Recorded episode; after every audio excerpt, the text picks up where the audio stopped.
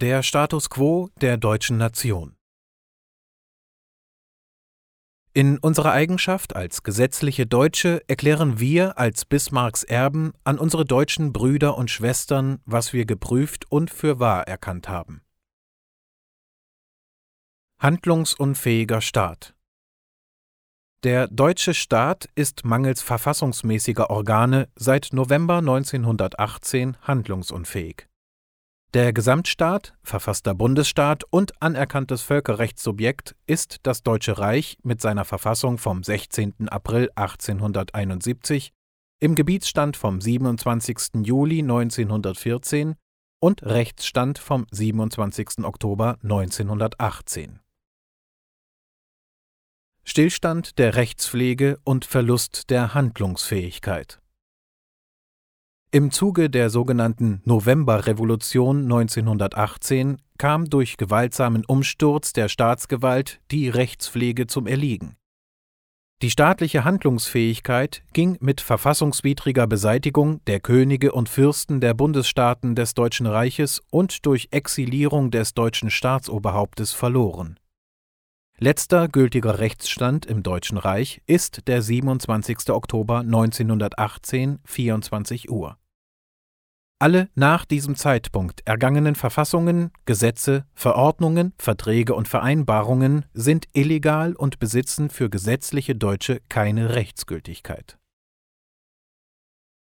Andauernder Kriegszustand der am 31. Juli 1914 erklärte Kriegszustand gemäß Artikel 68 der Reichsverfassung wurde zu keiner Zeit auf dem verfassungsmäßigen Weg legitim wieder aufgehoben der Erste Weltkrieg wurde nie beendet und das handlungsunfähige Deutsche Reich befindet sich daher bis auf den heutigen Tag im Kriegszustand.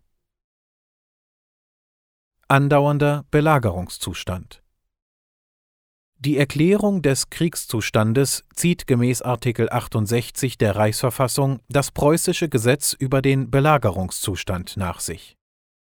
Dadurch wurde im Deutschen Reich eine Militärverwaltung eingerichtet die Zivilverwaltungs- und Gemeindebehörden der Bundesstaaten wie auch das Militär stehen unter dem Befehl des deutschen Kaisers.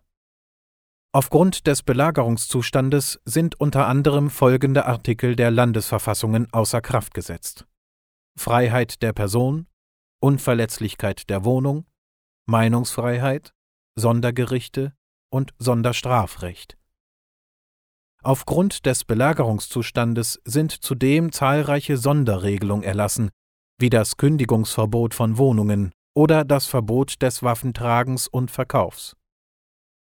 Der Belagerungszustand wird durch Beendigung des Kriegszustandes aufgehoben. Er ist noch in Kraft und deshalb befindet sich das Deutsche Reich bis zum heutigen Tag im Belagerungszustand. Rechtmäßiges deutsches Staatsoberhaupt Verfassungsmäßiges Staatsoberhaupt, völkerrechtlicher Vertreter aller Deutschen und Oberbefehlshaber über das im Kriegszustand befindliche Deutsche Reich ist das Präsidium des Bundes mit dem Namen Deutscher Kaiser. Dieses Amt steht rechtmäßig seiner königlichen Hoheit Georg Friedrich von Preußen als Chef des Hauses Hohenzollern zu. Allein der deutsche Kaiser ist zur Beendigung des Kriegs- und Belagerungszustandes berechtigt. Nur der deutsche Kaiser kann den Frieden erklären. Passersatz als Aufenthaltsberechtigung Zeitgleich mit der Erklärung des Kriegszustandes wurde die Passpflicht eingeführt. Zur Einreise in das und zum Aufenthalt im Reichsgebiet wird seit dem 1. Juni 1917 nur noch der Personalausweis als Passersatz ausgestellt nur dieses Dokument berechtigt zum Aufenthalt im Deutschen Reich. Personen ohne gültigen Personalausweis sind Ausländer und unterliegen besonderen Rechtsvorschriften.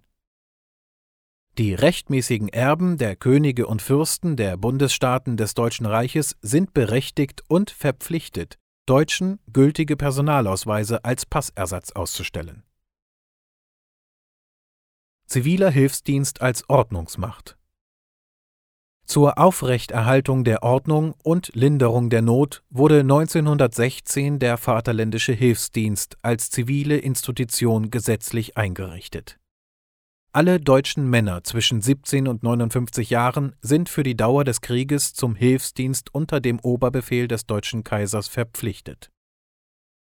Der Hilfsdienst ist legitimes Mittel zur Ausübung der Staatsgewalt und damit zivile Ordnungsmacht im Kriegszustand. Teil 2 Wiederherstellung staatlicher Handlungsfähigkeit Die Handlungsunfähigkeit des deutschen Staates resultiert aus gesetzeswidrigem Verhalten seit der sogenannten Novemberrevolution 1918. Die Wiederherstellung der Handlungsfähigkeit und die Wiedererlangung völkerrechtlicher Souveränität kann daher nur durch die Rückkehr zu Recht und Gesetz im letzten gültigen Rechtsstand vom 27. Oktober 1918 erreicht werden.